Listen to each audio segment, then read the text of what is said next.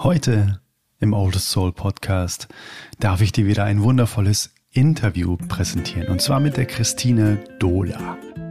Und Christine ist eine sehr, sehr faszinierende Persönlichkeit mit einem sehr, sehr reichen Erfahrungsschatz in Journalismus, Medien und auch in der Persönlichkeitsentwicklung. Und damit beschäftigen wir uns ja hier im Oldest Soul Podcast sehr, sehr, sehr viel. Dementsprechend passt Christine hier wirklich wie die Faust aufs Auge rein, auch wenn ich den Spruch nicht mag. wie die Biene auf die Blume, sag ich mal. Darüber hinaus ist Christine eine Spiegel-Bestseller-Autorin mit einer wirklich beeindruckenden Reihe an Büchern und darunter Am Ende der Sehnsucht wartet die Freiheit und auch ein anderes Buch heißt Rituale, wie sie uns im Leben stärken. Sie ist nicht nur eine Autorin, sondern auch eine erfahrene Meditationslehrerin, Yogalehrerin und Kursleiterin für kreatives Schreiben. In diesem Interview tauchen wir ein in Christines faszinierende Welt der Herzweisheit und persönlichen Entwicklung. Sie erzählt sehr viel auch aus dem eigenen Nähkästchen und wir werden auf jeden Fall auch mal darüber sprechen, wie denn ihre Ansichten zu Liebe sind. Was ist denn Liebe eigentlich? Sie hat nämlich ein wundervolles neues Buch geschrieben und das heißt nämlich 22 Fragen die unser Leben mit Liebe füllen. Und genau darüber sprechen wir. Wie finden wir das heraus? Was denn unser Leben mit Liebe füllt? Was ist denn Liebe? Genau. Also das lohnt sich auf jeden Fall, bis zum Ende dran zu bleiben. Also mach's dir jetzt ganz, ganz gemütlich, lehn dich zurück und ganz viel Freude mit diesem Gespräch mit Christine Dohler, Bestseller-Autorin, Meditationslehrerin, Yogalehrerin und ein sehr liebevoller Mensch. Let's go, Intro. Hey Mother Nature, you're so wonderful. You're full of wonders overall. You are the oldest soul. Ich würde dich voll gerne eine Frage fragen, direkt zu Beginn. Und äh, ich weiß, dass die immer für, ähm, für ein Schmunzeln, aber gleichzeitig auch für einmal kurz Nachdenken sorgt. Und zwar lautet die Frage, nehmen wir mal an, jemand kennt dich nicht und hat nur von deinem Namen erfahren und gibt deinen Namen in eine bekannte Suchmaschine ein und liest sich einfach mal so die ersten fünf Beiträge durch. Was glaubt denn der Mensch, wenn der sich das mal durchgelesen hat, was du so den ganzen Tag eigentlich machst? Ja, ich glaube, der Mensch denkt dann, dass ich immer unterwegs bin und immer, immer reise und meditiere und äh, das Leben in vollen Zügen genieße. So. Mhm. Okay, da sind wir gleich mal bei einem spannenden Punkt. Gab es denn, äh, gab's denn einen, so einen Shift, so einen Meilenstein in deinem Leben, wo du der Meditation begegnet bist? Oder war das schon immer so ein Teil deines Lebens, weil du da angebunden bist, einfach schon von klein auf? Ja, also das war immer schon Teil meines Lebens. Äh, ich war immer schon angebunden von klein auf, aber mir war das nicht so bewusst und mhm. ich habe mir irgendwie nicht erlaubt, das zu leben, weil das Umfeld sozusagen, also ich, ich bin 81 geboren und mhm das war irgendwie noch gar nicht ein Thema, ne? Also, ähm, dass man da irgendwie sich mit, mit Meditation beschäftigt. Ich weiß, ich habe mal an der Volkshochschule einen Kurs gemacht, mhm. aber das war so ein bisschen, ja, das, da habe ich mich auch nicht so wohl mitgefühlt, weil ich eher auch so eine gesucht habe nach authentischen Vorbildern ähm, in der Spiritualität, also nicht so was, wo man irgendwie so so was Exklusives wie so ein Club und jetzt gucken wir mal uns die Chakren an. Also ich wollte eher so im im Leben klarkommen mit meiner Spiritualität oder sagen wir auch mal mit meiner Hochsensibilität mhm. und äh, meiner offenen Wahrnehmung und allem das, was ich so gefühlt und gesehen habe. Und ähm, mhm. ich glaube, ich hätte jemanden gebraucht, der mir das mal so zeigt, wie man dann hier ganz gut ähm, das Menschsein genießt sozusagen mhm. und ähm, äh, einfach auch dieses Thema Erdung. Also ich glaube, ich war die ersten äh, Jahre meines Lebens nicht geerdet und ähm, was ja auch gut ist, so dieses Gefühl zu fliegen und mhm. irgendwie ich, so kreativ zu sein und äh, und trotzdem hat mir oft so die Anbindung und Verbindung gefehlt mhm. und das hat sich dann natürlich irgendwann ähm, darin gezeigt, dass ich mich selbst zu sehr angepasst habe, zu ver sehr verbogen habe. Mhm. Vor allen Dingen dann in der äh, Berufswelt und so in Beziehungen und so.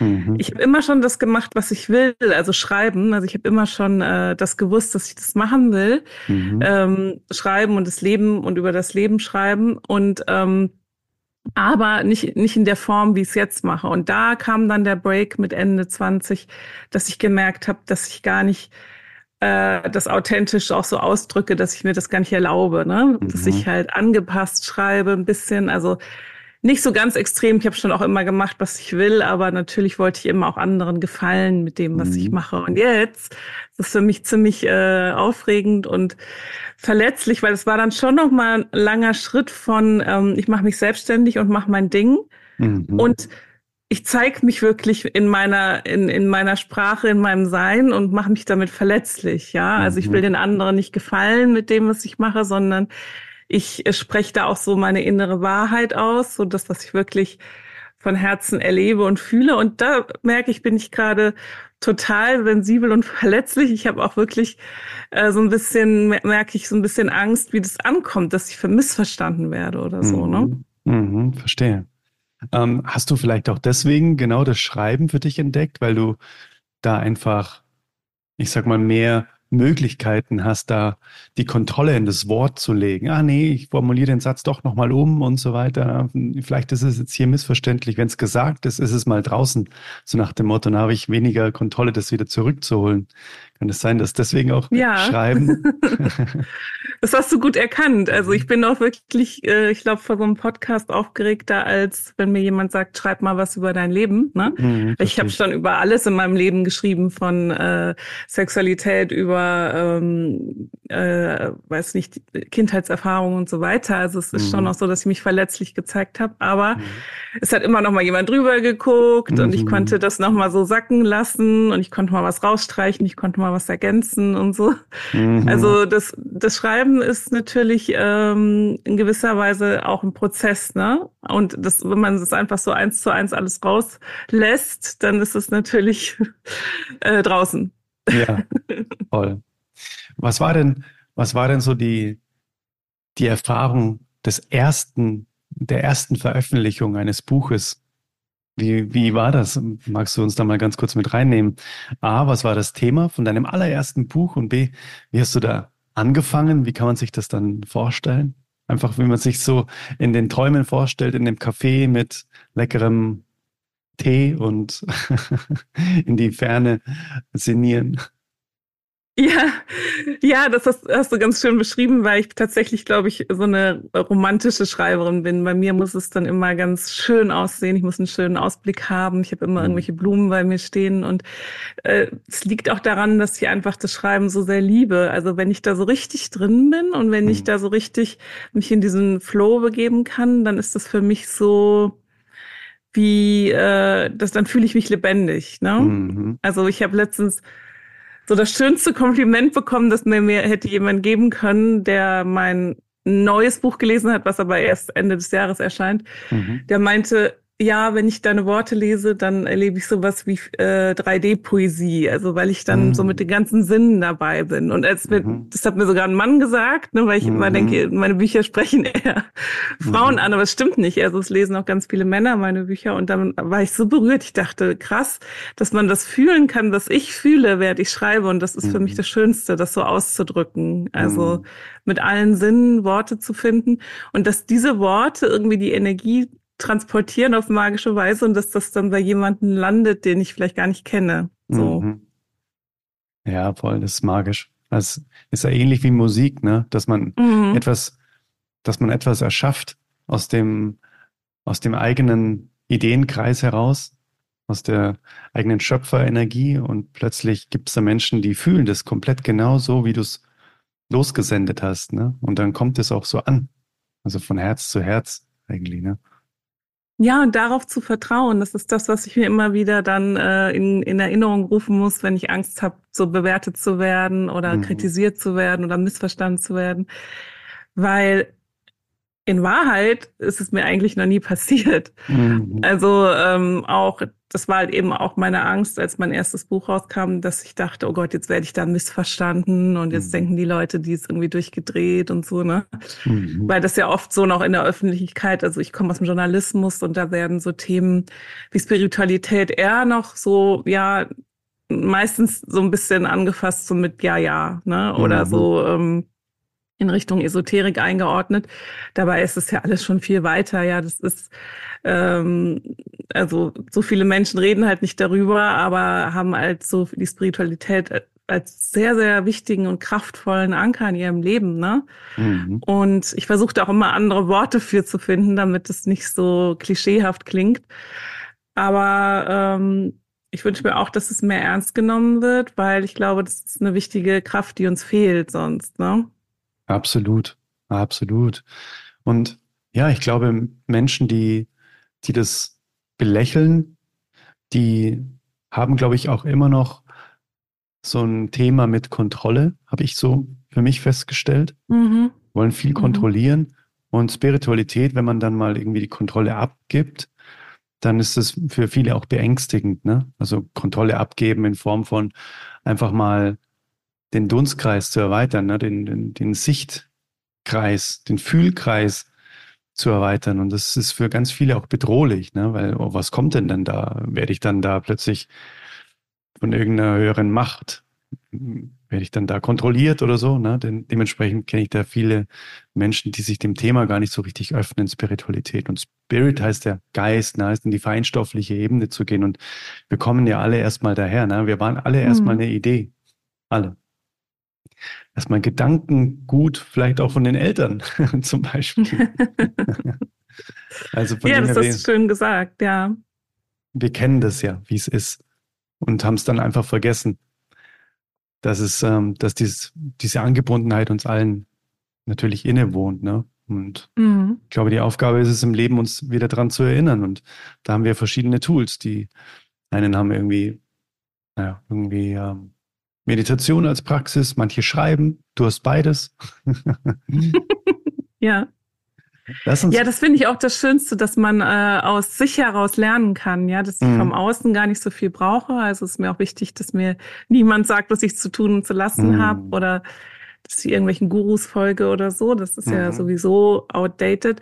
Mhm. Und das finde ich halt das Schöne und das versuche ich auch anderen einfach äh, so zu vermitteln, dass man ähm, aus sich selbst heraus wachsen kann und lernen kann, natürlich im Spiegel der Welt, im Spiegel mit anderen, ähm, aber dass wir alle Antworten auf unsere Fragen in uns tragen und dass es so wunderschön ist, sich selbst äh, immer tiefer zu begegnen. Mhm.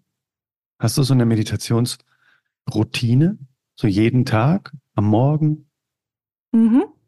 Ja, ich meditiere jeden Morgen, mhm. ähm, direkt nach dem Aufstehen, weil ich merke, da sind noch meine Programme noch nicht so hochgefahren. Also mein Geist ist noch relativ leer. Mhm. Und ähm, da kann ich ganz gut in diesen Zwischenraum gehen. Ne? Also ich nehme auch die Müdigkeit dann als, äh, mhm. als, meine, als meine Freundin sozusagen, weil ich dann mhm. äh, wirklich einfach äh, in der Tiefe mit mir sein kann und in der Ruhe auch einfach. Es hat auch einfach den Grund, dass ich dann die meiste Ruhe habe morgens und mhm. ähm, und weil ich dann die Energie und die Kraft mit in den Tag nehme und meistens dann direkt im Anschluss schreibe eben das, was was kreativ ist und ähm, was ich wirklich äh, fokussiert machen möchte und dass ich dann am Nachmittag eher andere Dinge mache so. Mhm. Ähm, Früher habe ich es dann auch noch versucht, Sport morgens zu machen, aber da habe ich dann gemerkt, nee, ich möchte jetzt auch nicht so schon 100 Sachen morgens machen, bevor ich dann äh, anfange zu schreiben, weil das ist schon gut, wenn ich das dann direkt mache. Also mhm. und wenn ich dann am Wochenende mehr Zeit habe, dann meditiere ich auch länger.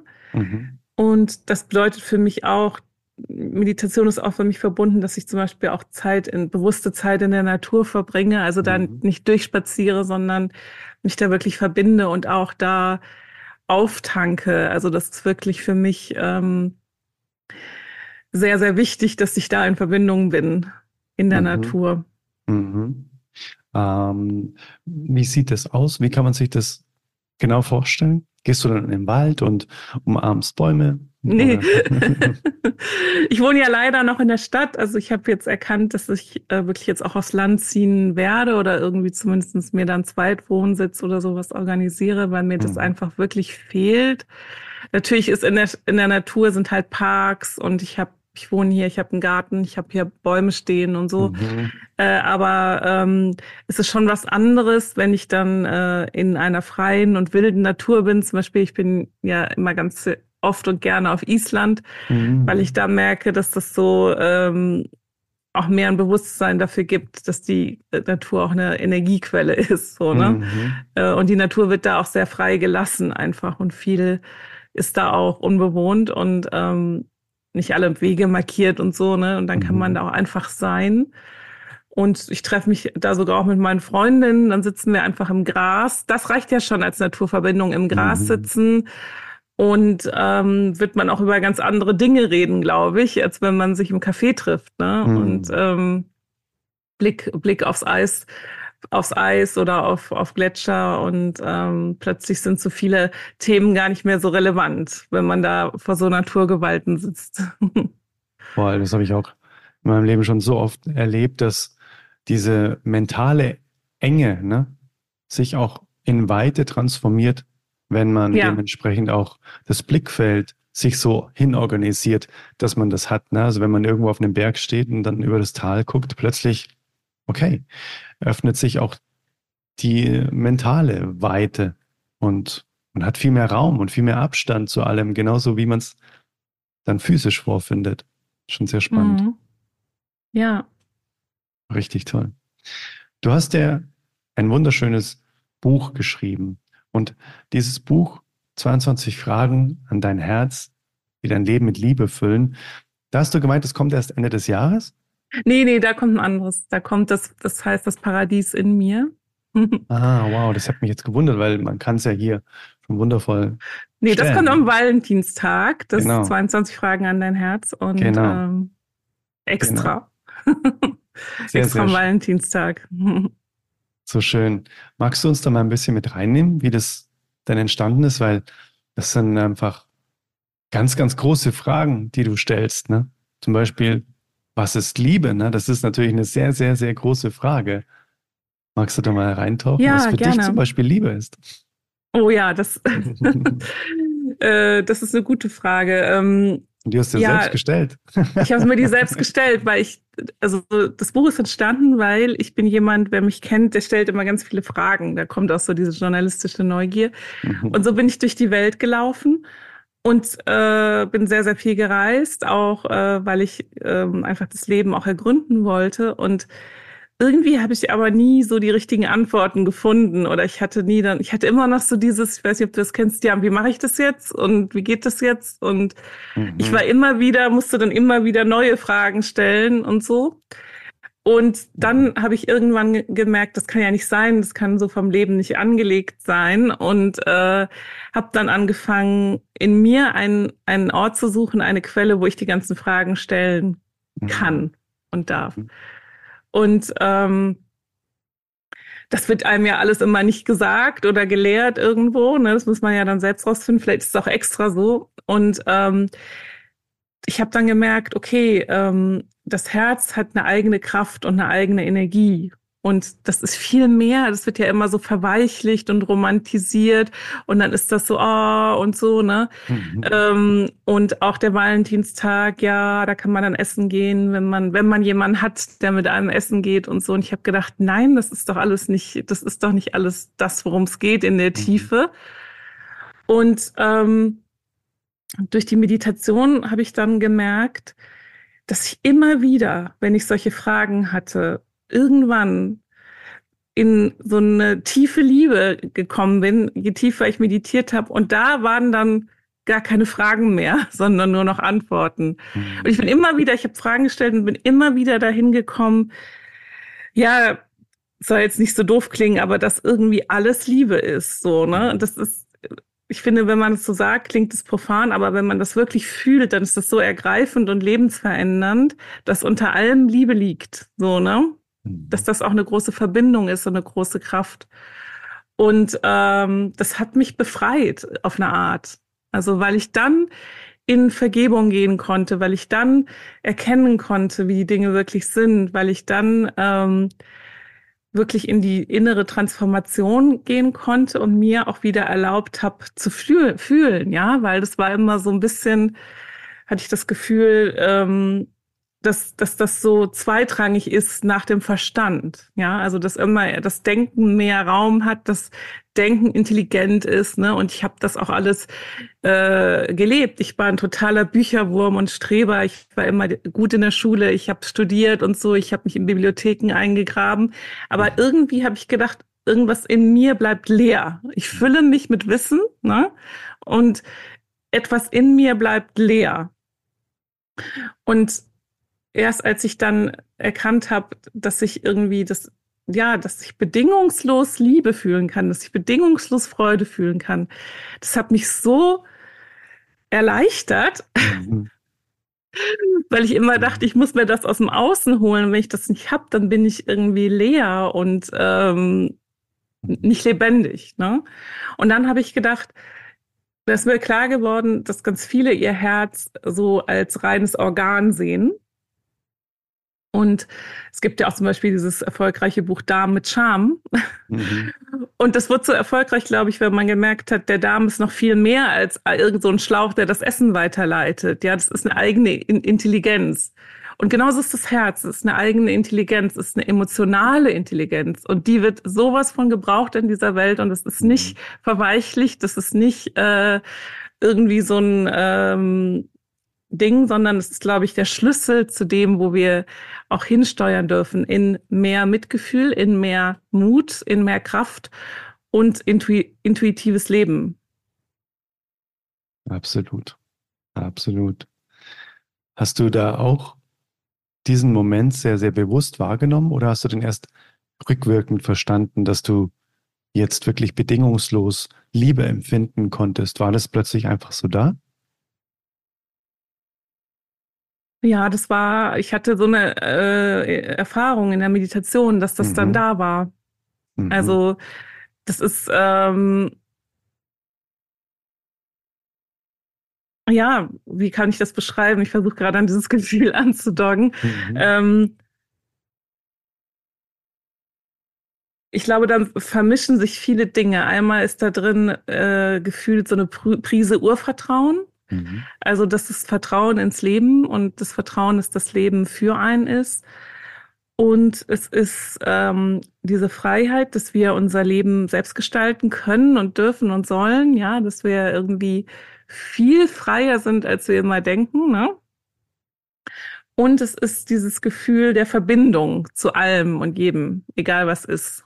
So. Und das alles zusammengemischt ist am Ende sozusagen, fühlt sich das an wie so eine Essenz des Menschseins und auch ähm, die volle Schönheit da drin, ja. Also die mhm. Schönheit im Inneren zu fühlen, war für mich äh, völlig neu und mich dann auch zu neu zu anzunehmen. Da steckt ja auch die Selbstliebe drin, ne? Mhm.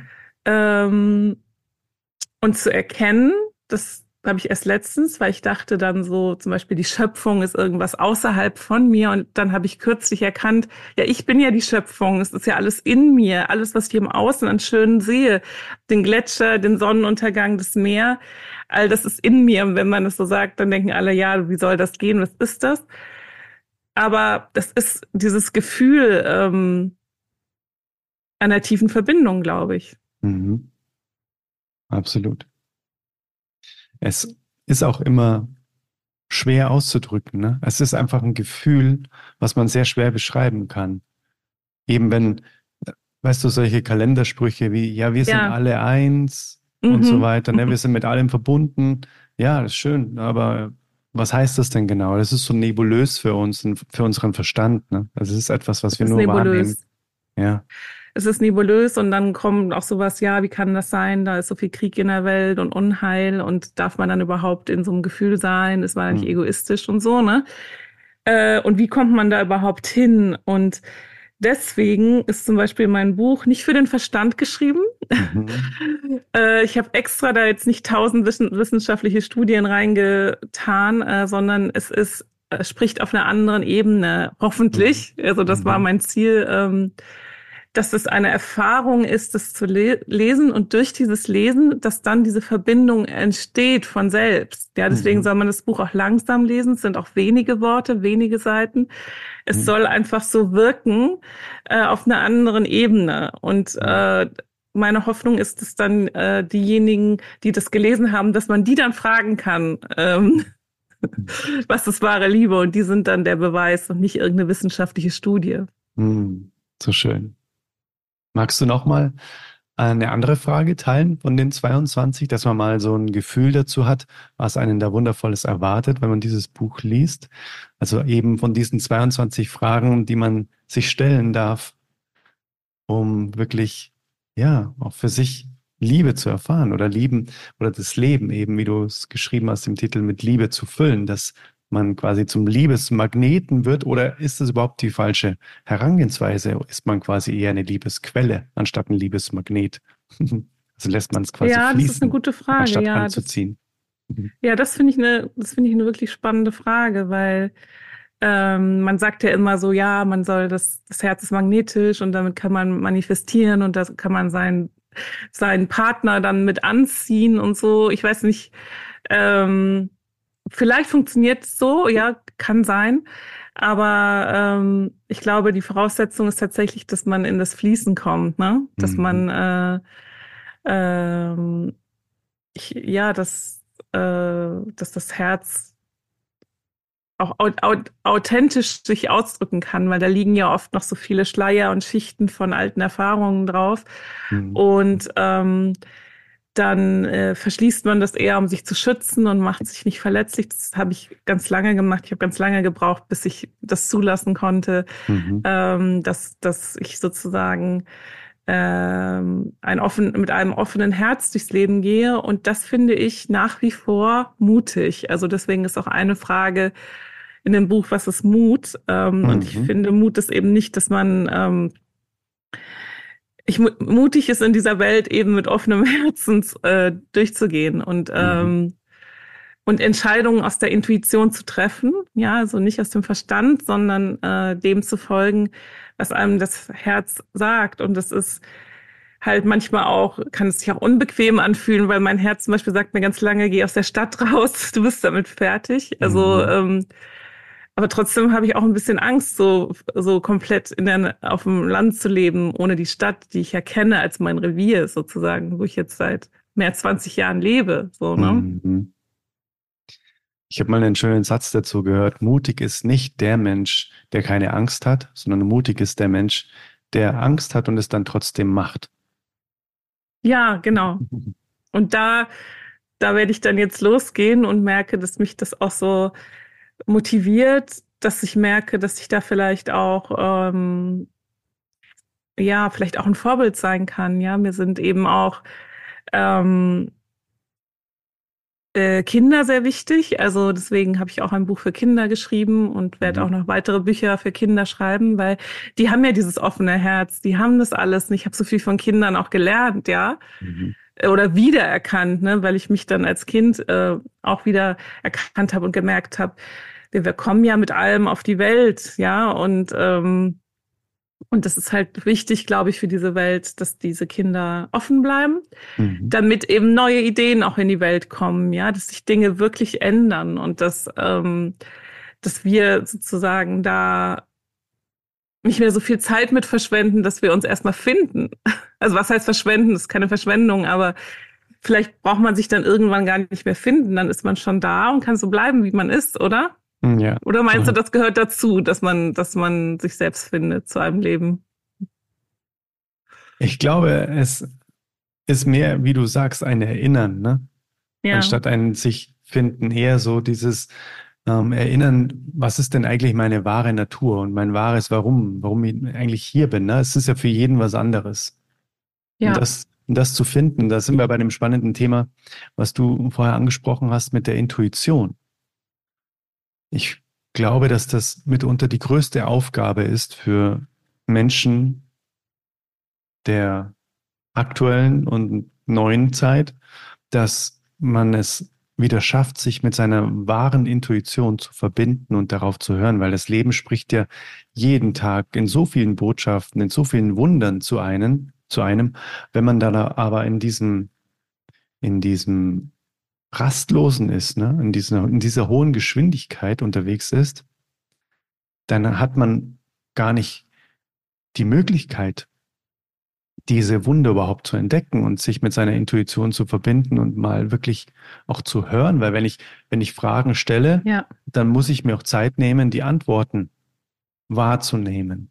Und Zeit hat man nur, wenn man auch mal stehen bleibt. Ne?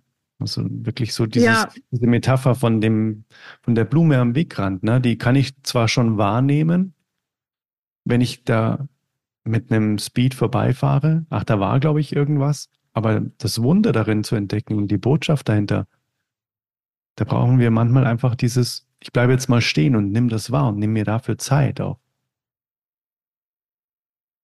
Ja, auf jeden Fall. Ich glaube, das ist auch wichtig, dieses Wahrnehmen und ähm, über alle Sinne, auch die alle Sinne öffnen und darüber eben empfangen, ja, dass man sich so empfangsbereit macht, dass man nicht das Gefühl hat, man muss immer senden, mhm. sondern dass es auch, ähm, dass wir auch ganz viele empfangen können, ja, dass es äh, möglich ist, dass wir da für uns, ähm, ja, die besten Sachen habe ich einfach wirklich in dieser Ruhe und Stille gefunden und nicht äh, auf der Überholspur. Und ähm, die Welt ist so laut, ne? Und ähm, deswegen brauche ich das auch, dass, dass ich in diese Ruhe eintauche. Also ich habe mir jetzt zum Beispiel vorgenommen, weil ich merke, ich bin so überreizt, ne? Also einfach so reizüberflutet. Mhm. Ähm, das kriege ich gar nicht mehr weg meditiert, dass ich ähm, jetzt wirklich mal im Sommer habe ich mir jetzt so, das gibt's ja gar nicht mehr so oft, äh, habe ich mich in so eine Almhütte eingemietet kein Strom und so und mhm. kein Netzempfang und da werde ich da einfach eine Woche sein und äh, ich habe mir auch vorgenommen, gar nichts zu machen. Ich werde gar kein Buch mitnehmen oder so. Ich werde einfach ähm, ich werde einfach auf eine Blume gucken wahrscheinlich oder so und mhm. ich weiß jetzt schon, dass mir dann ähm, dass mir das so gut tun wird und dass es so schön ist, weil ich dann auch wieder ähm, nicht nur Kraft finde für alles weitere, was ich dann machen will, was ich noch kreieren will, sondern dass dann auch ungewöhnliche Dinge und Ideen zu mir kommen. Mhm. Ja, und das kommt eben in der Ruhe. Das kommt dann, wenn du dich dafür entscheidest, ich ähm, halte jetzt mal ganz kurz an. Und dann kommen, dann kommt der größte Beschleuniger im Prinzip. Ich vergleiche das immer mit dem, ja, mit dem Pfeil und Bogen. Ja. Ne? Das heißt, ähm, wenn du möchtest, dass der Pfeil weit fliegt, dann musst du erstmal A in die Ruheposition gehen und da auch mal das Ding zurückziehen, also auch mal ein paar Schritte zurück machen. Ja, erstmal quasi eine, eine Rückwärtsbewegung, um dann quasi vielfach nach vorne fliegen zu können, wie der Pfeil. Das fand ich ja, auch ein das ist schönes so. Beispiel. Das ist so.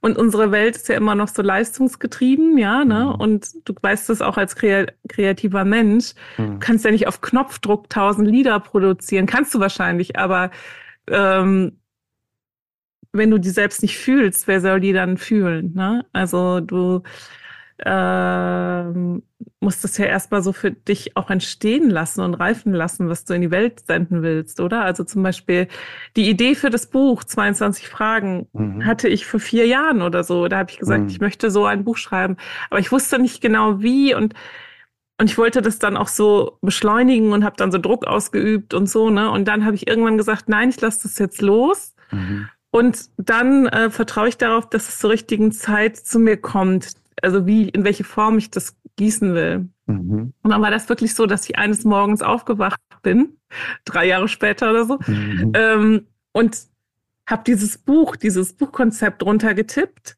Weil es war dann da plötzlich, ne? Wie so ein, mhm. wie so ein Fax, das gesendet wurde, ne? Und die Hörer kennen vielleicht und Hörerinnen kennen Fax wahrscheinlich schon gar nicht mehr, aber ähm, und dann habe ich das so rausgelassen und ähm, habe meine Lektorin angerufen und habe gesagt, so und so, das Buch will ich als nächstes machen. Und sie so, ja, machen wir. Ich sehe das schon vor mir. Und es ist meistens ein bisschen schwieriger, Sachen zu verkaufen. Da muss man das immer so erklären. Und die war so, mhm. ich fühle das, ich sehe das. Und das war aber nur, weil das bei mir so klar war. Mhm. Ne?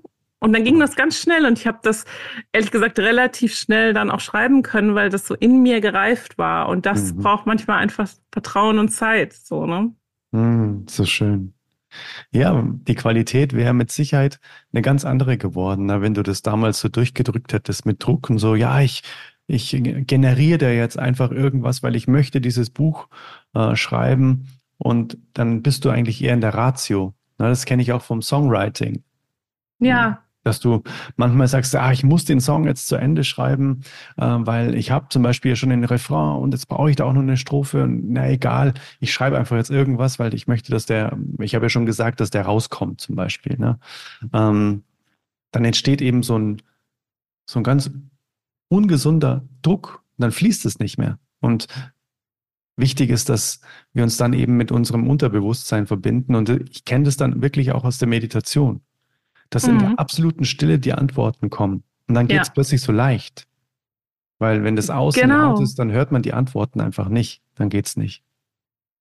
Ich war auch wirklich immer erfolgreich mit den Dingen, die einfach gingen, ja. Und dann war ich so überrascht, weil es hieß immer so, in meiner Ausbildung, Qualität kommt von Qual und ähm, mhm. dass man irgendwie sich so, dass es hart sein muss und da muss man hart für den Erfolg und ich war immer so, ja, da muss ich jetzt mich da so durchkämpfen und hart zu mir selbst sein.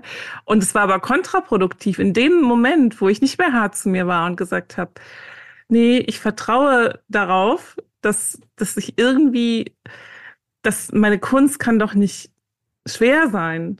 Das ist mhm. doch äh, etwas, was ich liebe. Und Liebe ist für mich leicht und Leichtigkeit ist für mich eine Stärke, nicht sowas, ähm, das vielleicht weniger Qualität hat, weil es leicht ist. Also die Dinge mhm. dürfen auch einfach und leicht gehen. Das finde ich total wichtig. Man muss sich nicht quälen mit den mhm. Dingen. Also ähm, und das äh, versuche ich mir mehr zu erlauben und da einfach ähm, umzudenken. Ich habe sehr viele Glaubenssätze in mir transformiert, die so eingepflanzt waren. Die habe ich alle rausgezogen, hoffentlich. Mhm. Und, äh, und habe dann gemerkt, wow, ne? Irgendwie auf irgendeiner Ebene ist es mir eine Zeit lang wirklich schwer gefallen, glücklich zu sein, das mir zu erlauben. Ich war das schon im mhm. Inneren. Ich hatte so wirklich so einen Quell der Freude, habe ich auch in mir, weil ich eher so ein freudiger Mensch bin. Und dann war ich immer so, ich habe das irgendwie runtergehalten. Warum eigentlich? Also mhm. ähm, ich glaube einfach, weil ich gedacht habe, naja, mir darf es nicht gut gehen, wenn es anderen schlecht geht oder sowas. Ne? Mhm. Und dann denke ich, das macht keinen Sinn, weil ähm, das hilft ja niemandem. Absolut.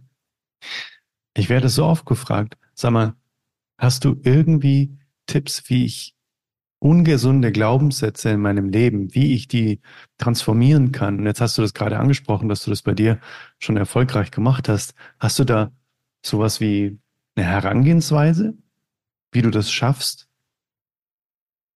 Ja, also ich glaube, es ist wichtig, dass man an die Wurzel geht, äh, mhm. dass man guckt, wo kommt das her, wo hat es angefangen. Und da muss man manchmal ziemlich weit und tief gehen. Und ja. ähm, und dann das eben so für sich erkennen, wie das entstanden ist, in welchem Moment.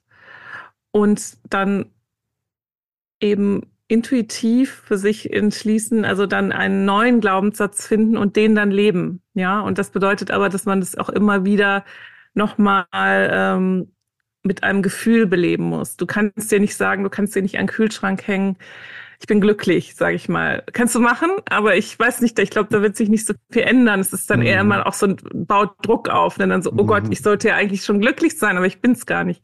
Mhm. Ähm, ich glaube, das funktioniert nur, wenn man das durchfühlt und wenn man äh, dann anfängt, dass man auch die negativen Gefühle durchfühlt. Das ist, glaube ich, auch wichtig, dass man da nicht drüber geht, ne? dass man nicht sagt, ah, okay, damals war ich traurig, jetzt bin ich glücklich, sondern dass man wirklich in diese Gefühle nochmal fühlt, es erkennt und das so wie so eine Art nachreifen lässt und dass man das dann umdreht und, und das Neue immer mehr lebt und fühlt. Und das ist auch wie ein Prozess, wo man nicht so einen Druck drauf geben kann.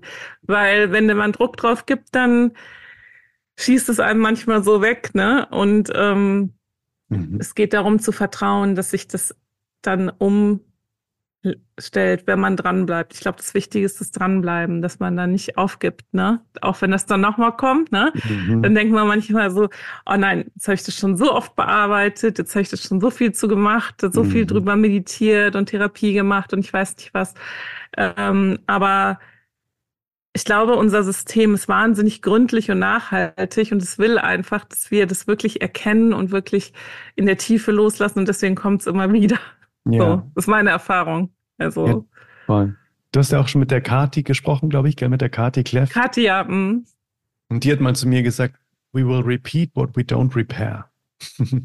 ja, das, ja, so ist es. Ne? Also natürlich bin auch so vom Typ her eher ungeduldig und perfektionistisch und dann mhm. komme ich dann auch, denke ich auch so, oh Gott, das kann ja nicht sein. Jetzt hast, jetzt hast du so viele Stunden meditiert, jetzt hast du so viele Sachen ausprobiert und auf der ganzen Welt irgendwas gemacht. Und ähm, naja, aber es geht ja auch oft um die tiefen Themen, ne? Also ähm, und äh, mittlerweile habe ich das Vertrauen, dass alles zur richtigen Zeit am richtigen Ort kommt. Und ähm, das Vertrauen habe ich gewonnen eben durch die Erfahrung. Ja, also viele fragen mich auch, wie, wie kannst du das denn und woher weißt du denn, dass die Intuition und welche Stimme das da ist? Weil man hat ja so viele Stimmen in sich, die da immer sprechen. Ne? Mhm. Ähm, und da habe ich dann gesagt, also erstmal ist es so, dass die Intuition immer als erstes spricht. Das ist wirklich so. Mhm. Das habe ich so beobachtet. Und auch eher leise. Leise, aber ganz klar. Die mm. Intuition hat keine Angst, die hat keine Zweifel, die ist immer klar und die wiederholt sich auch. Also die gibt nicht auf, die bleibt auch mhm. dran, so, ne? Mm. Und man kann sie fühlen, da ist die meiste Energie bei dieser, bei diesem Satz oder bei dieser Message oder was auch immer da kommt oder bei dieser Entscheidung. -hmm. Und dann ist es natürlich so, dass man dann auch danach handeln muss, um diese Erfahrung zu machen, dass die mhm. Intuition auf eine Art recht hat. Und es kann aber manchmal auch sein, dass man das erst ein Jahr später dann wirklich nachprüfen kann oder Jahre später, ja, also wenn du mhm. wirklich einen großen Schritt in deinem Leben gehst. Und da geht nichts übers Vertrauen. Das ist mhm. so wichtig. Also ich merke gerade, das ist gerade so auch der Schlüssel wieder, sich dieses Urvertrauen zurückzuholen, dieses Urvertrauen, mit dem man geboren wird, ne? Ähm, dass, der, dass die Welt ein sicherer Ort ist, dass, dass man willkommen ist auf der Welt und so, ähm, dass das bei vielen abgebrochen wurde an irgendeinem Punkt. Durch Erfahrungen, das ist ja, ja ganz klar, also große oder kleine Erfahrungen. Mhm. Aber, und das finde ich wichtig, ähm, man kann sich das wieder zurückholen durch diese Verbindung ne? mit, der, mhm. mit der Natur und mit sich. Ähm, ich hatte letztens äh, eine, die ich begleitet hat im Coaching, die meinte, dass ihre Thera Psychotherapeutin ihr gesagt hatte, ihr Urvertrauen kommt nie wieder, sie haben so schlimme Erfahrungen gemacht. Mhm. Und das finde ich so übergriffig, oder? Und äh, dann mhm. haben wir dazu gearbeitet. Ähm, und alleine so, dass dieses, diese Info, dass man sich das Urvertrauen sehr wohl zurückholen kann, hat dazu geführt, dass sie das jetzt geschafft hat, so, ne? Und das mhm. ändert einfach alles im Leben. Wenn du kein Vertrauen hast, ja, dann ähm, bist du immer, also bist du immer so in so einem schlimmen Gefühl, finde ich, von, ähm, von Angst und Unsicherheit. Ja. Und das erzeugt Stress, das erzeugt, äh, das kann man auch wirklich ja auch messen, dass du dann immer ein unruhiges Herz hast und dass das Herz gestresst ist und das dass du nichts richtig genießen kannst. Da liegt, liegt wie so ein Nebel drauf. Mhm. Also. Was glaubst du, was ist der Schlüssel ins Vertrauen wirklich zu kommen? Wie hast du das zum Beispiel jetzt in deinem Coaching gemacht mit ihr, dass sie das wieder zurückgewonnen hat? Weil ich denke, da haben ganz viele Menschen ein Thema damit, mit diesem Vertrauen und Urvertrauen und ich fühle mich einfach nicht sicher. Ja, wir haben das halt ähm, auch auf der energetischen Ebene gemacht, in der Meditation. Man kann mhm. das ja auch ähm, Leuten sozusagen spiegeln. Also es passiert ja auch, ähm, Kinder lernen ja auch durch die Erwachsenen, indem die irgendwas vorleben und es funktioniert ja auch ohne Worte. Ne? Wenn die Eltern tief im Vertrauen sind, werden die Kinder das auch. Und das, diesen Effekt kann man nacherzeugen, finde ich, in, in, ähm, in Coachings, die auch auf der energetischen Ebene funktionieren, die dort arbeiten und wirken und einfach auch ähm, ich glaube, es ist auch einfach gut, wenn dir jemand sagt, dass es möglich ist, ja. Ja. Weil ich bin diesen Weg auch gegangen und ich bin der Beweis, ja, also und ich habe gesagt, ich habe das geschafft, deswegen schaffst du das auch und ich glaube, sowas ist mhm. auch sehr hilfreich, ja, dass man Menschen motiviert und nicht so, ähm, dass es, dass man den Raum der Möglichkeiten so weit wie möglich öffnet, dass man nicht sagt, das ist nicht möglich, ja, mhm. also das ist ja wirklich so, dass da geht es dann auch darum. Ähm, ja, dass, dass wir ähm, viele Dinge für möglich halten, die vielleicht andere nicht für möglich halten, mhm. muss man so zu sagen. Mhm. Inwieweit helfen dir dann auch solche energetischen Fenster im Jahr, wie zum Beispiel eben auch die Rauhnächte? Du hast ja auch da auch schon Bücher darüber geschrieben, für explizit die weibliche Energie und auch für Kinder.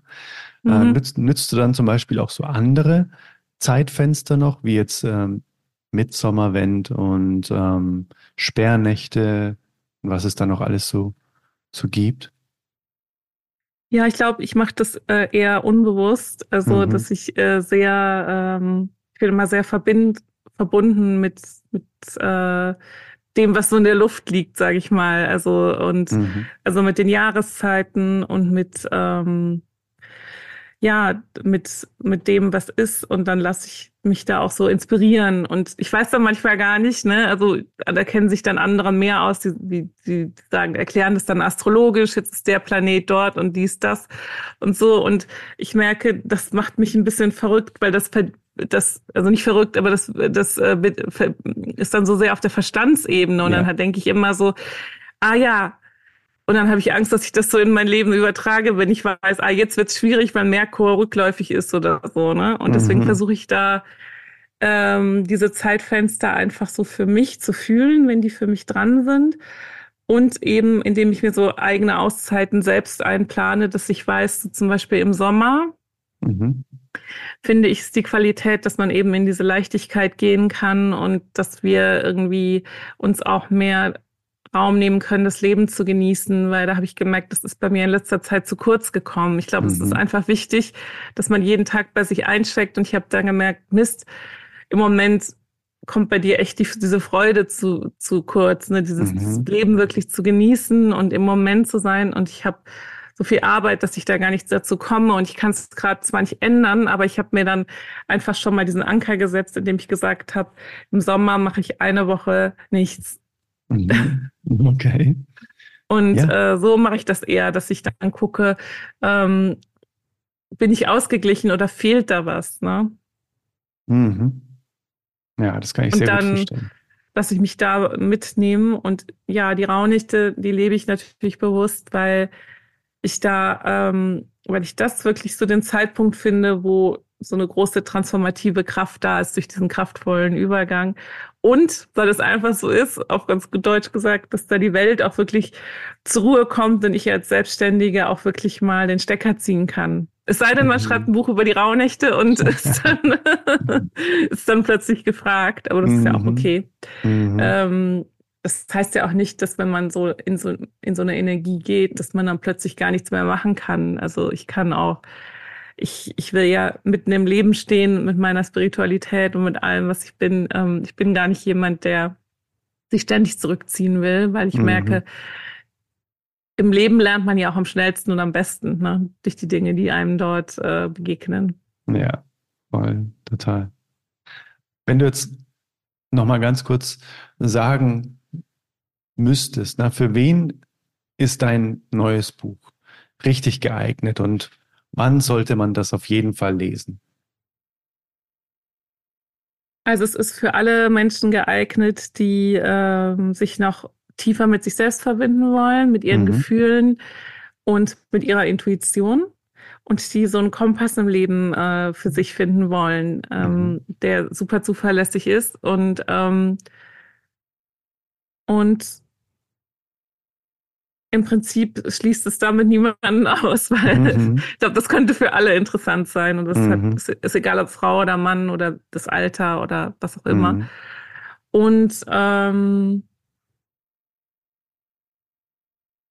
Ja, ich glaube, wenn man das Buch liest, kommt man in eine tiefe in Kontakt mit sich, in eine tiefe Herzberührung und ähm, kann äh, diese emotionale Intelligenz als Kraft für das eigene Leben mhm. nehmen.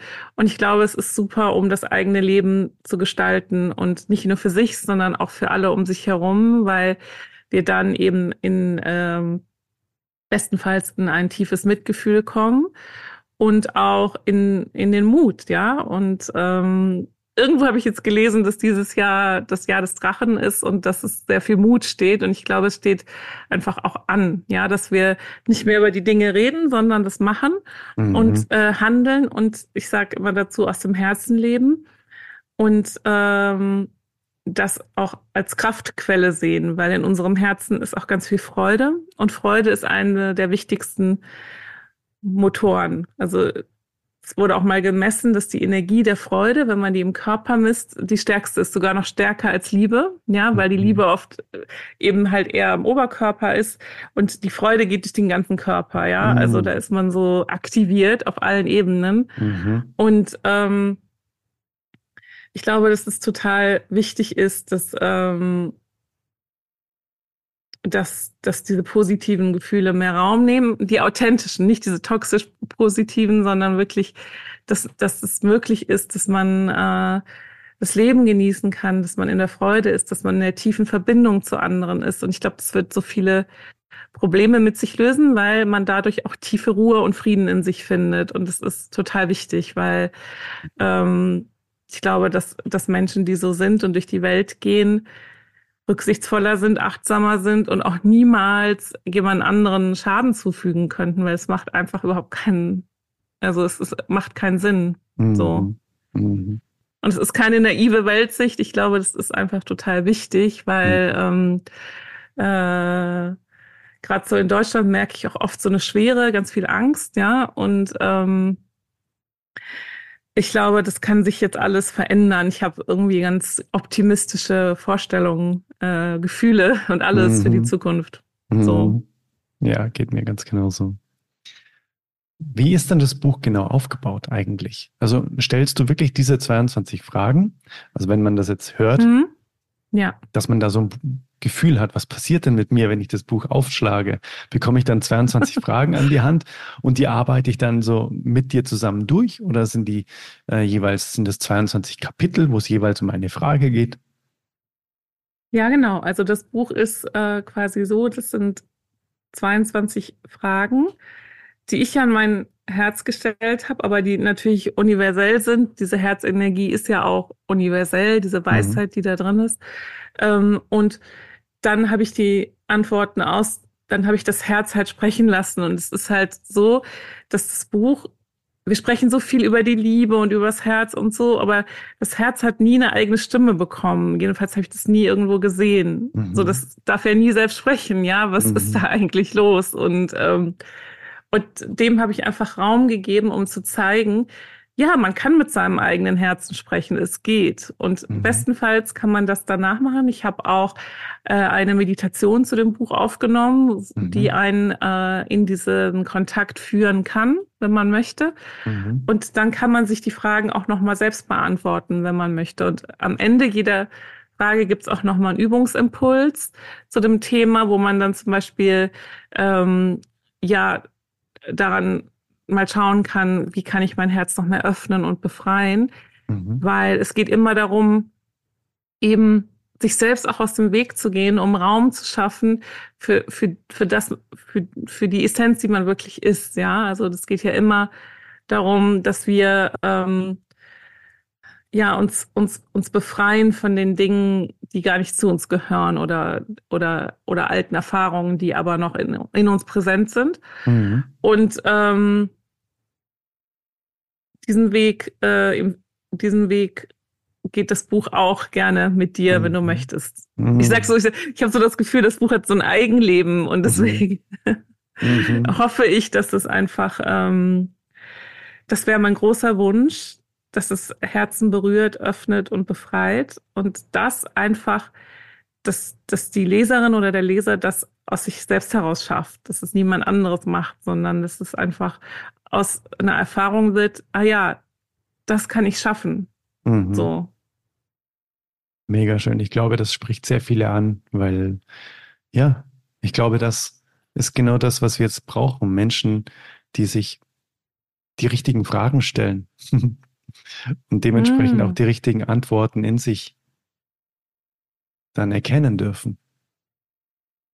Ja, das hast du schön gesagt, finde ich wirklich. Ähm, ja, das, weil äh, die Qualität der Fragen, die wir uns stellen, die bestimmt ja auch das, die Qualität unserer Gefühle. Das, äh, das bestimmt die Qualität unseres Lebens am Ende. Wenn ich mir eine Frage stelle, mhm. äh, schaffe ich das, dann ist das eine andere Frage, äh, wie wenn ich mich frage, wie schaffe ich das? das, äh, ja, das, ja, das, das äh, stimmt. Mhm. Das sind ganz andere Dominosteine, die dann angestoßen werden. Ne? Ja, da habe ich noch nie drüber nachgedacht. Dacht, guter Impuls. ähm, ähm, ja, ich glaube auch, dass die Zeit dafür reif ist und äh, ich freue mich da total drauf, weil ja. ähm, es macht alles so bunter und lebendiger. Ich glaube, darum geht es auch, dass man in eine Form von Lebendigkeit kommt. Also ich habe das an mir selbst gemerkt, dass ich zwar natürlich immer am Leben war und gesund, aber nicht so richtig lebendig mhm. zur Zeit meines Lebens, sondern eher so, ja, traurigerweise eher taub im Inneren, ja, obwohl so viel in mir ist und in mhm. mir war und es hat aber keinen Ausdruck gefunden und mhm. Ähm, das war einfach, weil mein Herz so zu war und ähm, das ist im Nachhinein so traurig, das sich so einzugestehen auf eine Art, auf der anderen Art. Ich glaube, ich der Weg war jetzt für mich so da, damit ich das dann so wirklich vermitteln kann, irgendwie, wie das ist. So. Absolut. Also, und, und wie, und wie lohnenswert und lebenswert es ist, sich mit sich selbst auseinanderzusetzen. Und wir haben heutzutage diese ganzen Möglichkeiten und ich kann nur jeden dazu ermutigen, sich dafür Raum und Zeit im Leben zu schaffen. Und es, und es geht irgendwie, wenn man ähm, auf Dinge verzichtet, die man vielleicht eh nicht braucht. Ja, also mhm ähm, dieser ganze passive Konsum, ne? Ähm, ja. Voll. Absolut. Ich glaube, es auch jetzt die Zeit des Weglassens, anstatt des Zeit, ja. die Zeit des immer mehr, mehr. Dementsprechend ist so, so eine Überlegung, kann ich total nachvollziehen. Einfach irgendwo, wo es nichts gibt. Na, also ist ja eigentlich total widersprüchlich zu dem, wie wir lange Zeit gelebt haben. Na, immer mehr und mehr. Ich brauche immer noch ein größeres Haus, ein schnelleres Auto. Und jetzt geht die, Reise eher wieder, ich brauche weniger. Na, ich möchte wieder mhm. selbst mein Holz hacken und mir einfach nur mit dem Ofen ähm, die Wärme im Raum erzeugen und mir da drauf einen Tee kochen. Mehr brauche ich jetzt gar nicht und ein Buch, fertig. Na, also es ist schon echt bemerkenswert, wie sich das für mich gerade auch in meinem Umfeld auch spürbar ändert. Die Leute brauchen immer weniger und weniger, weil sie sich immer mehr mit sich mhm. selbst beschäftigen und das ist echt schön. Und von außen könnte man denken, das wäre jetzt Verzicht oder so, aber ja. ich mhm. glaube, wenn man das mal so die Erfahrung gemacht hat, wirklich von, ist auch ein Kalenderspruch, ne, aber dass man wirklich in diese innere Fülle geht, ähm, dann, dann fühlt sich das Leben wirklich anders an, wenn das von innen nach außen geschieht und nicht dieses von außen nach innen. Ja. Ähm, dann ist es das gleiche Leben vielleicht, aber es fühlt sich total anders an. Also das heißt, man muss ja auch nicht immer ähm, sein ganzes Leben ändern, ja. Also ich dachte auch so, als ich auf der Welt unterwegs war, dass, dass, dass das mich befreit. Aber man nimmt sich ja wirklich mit, ne? Und ähm, ich kann hier in meinen, an einer Stelle hocken bleiben, aber ich kann trotzdem alles mit anderen Augen sehen, ne? Wenn ich das im Inneren transformiere. So. Absolut. Man shiftet einfach sozusagen die Perspektive. Ne? Also der Umstand bleibt gleich, ich habe da immer wieder ein schönes Beispiel. Vielleicht gibt es jetzt hier auch wieder den ein oder anderen neuen Hörer, Hörerin, die diese Metapher noch nicht kennen. Deswegen ganz kurz. Nehmen wir mal an, heißes Wasser ist der Umstand. Der lässt sich jetzt einfach nicht ändern. Ne? Mhm. Und in diesen heißen Umstand, sage ich schon, lege ich eine Kartoffel rein und die Kartoffel wird weich und ich lege ein Ei rein und das Ei wird hart, obwohl der Umstand der ganz gleiche bleibt. Ne? Und ah, so, so mhm. ist das quasi auch, wenn wir anders auf das Leben blicken. Na, wenn wir quasi von innen heraus, in, die, in der inneren Fülle auf das Leben blicken, dann bleibt der Umstand gleich, aber es fühlt sich ganz anders an. Es fühlt sich weich an und das andere fühlt sich vielleicht hart an, obwohl sich eigentlich nur noch ja, die Perspektive geändert hat. Mhm. Ja. Ja, und darum geht mein Buch, das im September erscheint, Das Paradies in mir. Mm, siehst du mal. Also da, das, weil das eben halt, ja, ähm, etwas ist, was man nicht oft genug erzählen kann in Geschichten oder in, in Metaphern oder Vergleichen, Bildern, weil unsere Welt so anders uns das immer gespiegelt hat, jedenfalls seitdem ich auf dieser Welt bin. Und plötzlich denkt man, was? Nee, es ist ja genau umgekehrt. Und mhm. ähm, diese Erfahrung zu machen, äh, ist, ist einfach entlastend und befreiend, weil man nicht mehr abhängig ist von dem, äh, von vielen Dingen, einfach nicht mehr abhängig mhm. ist. Mhm. Ja, das ist schön. Es ist sehr, ja, auch mutgebend, wie du auch in deinem Buch die Frage stellst. Dementsprechend finde ich es auch gut, was du heute geteilt hast, weil es einfach viel Mut gibt, dass die Lösung so einfach ist, nämlich der Blick nach innen. Ne? Der Weg, wie heißt es so schön? Die Tür nach außen öffnet sich immer nach innen. Ja, ja, genau. Und eben auch dieses, es darf einfach sein, ne? dass mhm. Meditation nichts Exklusives ist. Man muss überhaupt nicht so viel, man muss nichts dafür können, man kann nichts richtig, nichts falsch machen. Es ist ja oft so, äh, merke ich, also die Angst auch in der Spiritualität etwas falsch zu machen. Ne? Mhm. Also das habe ich so gemerkt. Ähm, und äh, dass es halt, äh, dass dann was passiert, was ich nicht kontrollieren kann mhm. oder so, mhm. was du eben auch gesagt hast. Und ähm, die Erfahrung habe ich nie gemacht und eher im Gegenteil, es ist so einfach und so leicht wie so ein Schlagen von wie so ein Schmetterlingsflügel, der mhm. flattert. Also so mhm. leicht kann das sein, dass man im Inneren so einen Shift macht. So fühlt sich mhm. das an, einfach so.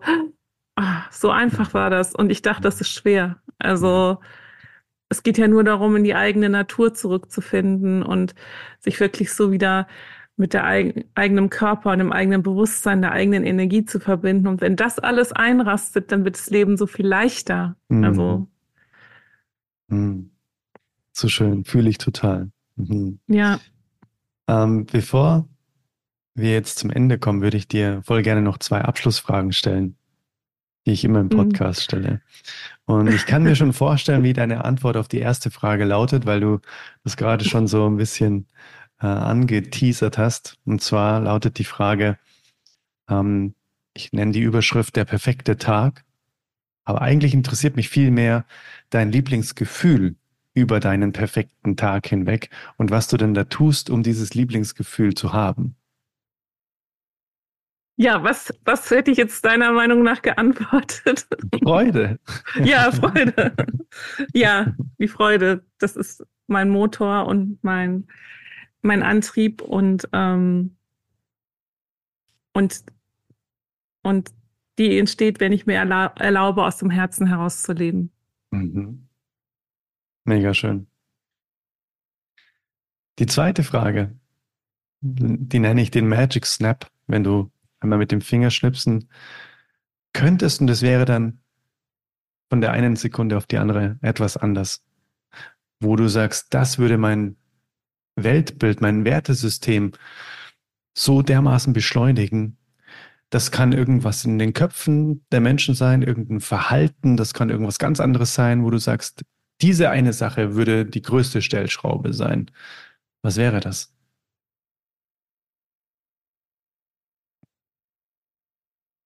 Ja, das wäre wie aus welchen Augen wir aus welchen Augen wir in die Welt schauen. Also mit welchen Augen mhm. und mit welchem Herzen. Also die die Augen sind doch sehr mit dem Herzen verbunden und äh, äh, wie wir auf die Welt schauen. Und ähm, weil ich glaube, dann würde sich auch viel im Umgang mit der Welt ändern, mit sich selbst und mit allem, was, da, was dazu gehört. Macht das so, Sinn? macht definitiv Sinn. Absolut. Danke dir. Mhm. Was sind denn die Lieblingseinfallstore in deine Welt, die man jetzt hier nochmal so äh, kurz erwähnen kann? Was sind die Lieblingskanäle, wo du sagst, da findet man mhm. am meisten über dich? Ja, das sind meine Bücher und ich bin, was Social Media jetzt betrifft, am aktivsten auf Instagram. Mhm.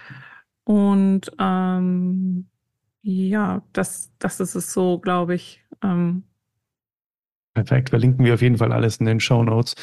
Dann kann man da fleißig draufklicken. Und naja, spätestens würde ich sagen, jetzt am Ende ist man auf jeden Fall neugierig auf das, was da so für 22 Fragen auf einem zukommen, um sich wirklich mit äh, vollem Herzen Liebe ins Leben zu rufen, sozusagen. Und ja, ich hoffe, dass dieses Buch ganz viele Menschen berührt, ganz viele mhm. Menschen eben dazu bringt, die richtigen Antworten in sich zu finden auf die Fragen, die ihnen gestellt werden. Und seien es nur die, die, die 22, da mal die richtigen Antworten zu finden. Da ist man, glaube ich, schon sehr viel weiter im Leben dann. Ja, ja, ich empfehle auch nur eine Frage pro Tag, weil es so intensiv ist, dass man mhm. da oder eine pro Woche oder so, ne? Also, mhm. ja. Das glaube ich auch, dass die ähm, nicht mal so kurz schnell mal beantwortet werden können, sondern das ist eben schon eine Tiefschau, ne? Um die, mhm. da muss man tief graben, um die Antwort wirklich zu finden. Mhm. Und deswegen ist das Buch so gehaltvoll und wertvoll für alle Menschen, die da Lust drauf haben und jetzt sagen, ich bin da jetzt genau an der Reise, an dem richtigen Punkt, um genau dieses Buch einzuladen. Oftmals muss man sich mhm. da gar nicht so drum bemühen, ehrlich gesagt. Die Bücher finden einen dann schon zum richtigen Zeitpunkt, ne? Also der, diejenige, ja, die diesen so. Podcast jetzt hört und sich angesprochen fühlt, die ist halt jetzt gerade ready. Na, da kann man das auch nicht beschleunigen oder entschleunigen. Das ist halt jetzt fällig dann. Ja, das ist so, dass ich kriege das auch immer so ganz oft äh, in, in den wunderschönen Nachrichten, die ich geschickt bekomme. Da steht immer dein Buch, hat mich zur richtigen Zeit gefunden und mm. so, ne? Und äh, das, das finde ich eigentlich das Schönste. Also wenn, wenn die Bücher so dass ich meinen Büchern vertrauen kann und dass die mhm. tatsächlich so ein Eigenleben haben und dann mhm. schon immer so den richtigen Menschen in die Hände fallen, äh, buchstäblich so. Und äh, ja, das ist einfach das Allerschönste. Das macht mich total, das macht mich wirklich glücklich. Mhm. Wundervoll. Ich danke dir für alles, was du danke. heute geteilt hast. Das war äh, ein wundervoller Flow. Hat sehr viel Freude gemacht. Ja. und Dann alles, alles Liebe und alles Liebe. viel Freude weiterhin beim Schreiben und Meditieren. Danke dir. Da sind wir wieder zurück aus dem Interview mit Christine und ich hoffe, du hast dir hier sehr viel mitnehmen können. Und wenn du Lust hast auf dieses Buch, dann findest du den Link in den Show Notes 22 Fragen, mit denen wir Liebe in unser Leben einladen. Das ist ein wunder wundervolles Buch, ich habe es selbst auch schon lesen dürfen und es ist sehr inspirierend. Und ja, ich würde sagen, das hat auf jeden Fall einen Platz im Regal verdient. Also klick gerne mal rein, check Christine aus, schau auf ihr Instagram-Profil und guck mal auf ihre Webseite. Und ja, vielleicht ist das Buch ja auch was für dich oder für irgendjemand, den du kennst als Geschenk. Guck einfach mal rein und dann freue ich mich, von dir zu lesen was du von dieser Episode dir mitgenommen hast. Gerne auf Instagram unter Adrian-Winkler. Guck da einfach mal rein. Oder trag dich auf den Newsletter ein. Dann bekommst du immer alles mit, was es rund um meine Musik so Neues gibt, rund um sämtliche andere Veröffentlichungen, Live-Events und so weiter. Es kommt auf jeden Fall 2024 noch so viel, also es lohnt sich. Guck mal unter adriannews.de und trag dich da einfach ein. Und dann lesen wir uns vielleicht schon jetzt direkt nach dieser Podcast-Episode, wenn du dich eingetragen hast, in deinem Postfach. freue mich drauf. Dann würde ich sagen, bis zum nächsten Mal und alles, alles Liebe zu dir. So schön, dass du bis hierhin gehört hast. Danke für dein Vertrauen, für deine Zeit und dass wir heute eben diese gemeinsam verbracht haben. Let it flow and let it grow. Dein Adrian. Bis zum nächsten Mal. Ciao, ciao. Hey Mother Nature, you're so wonderful. You're full of wonders overall. You are the only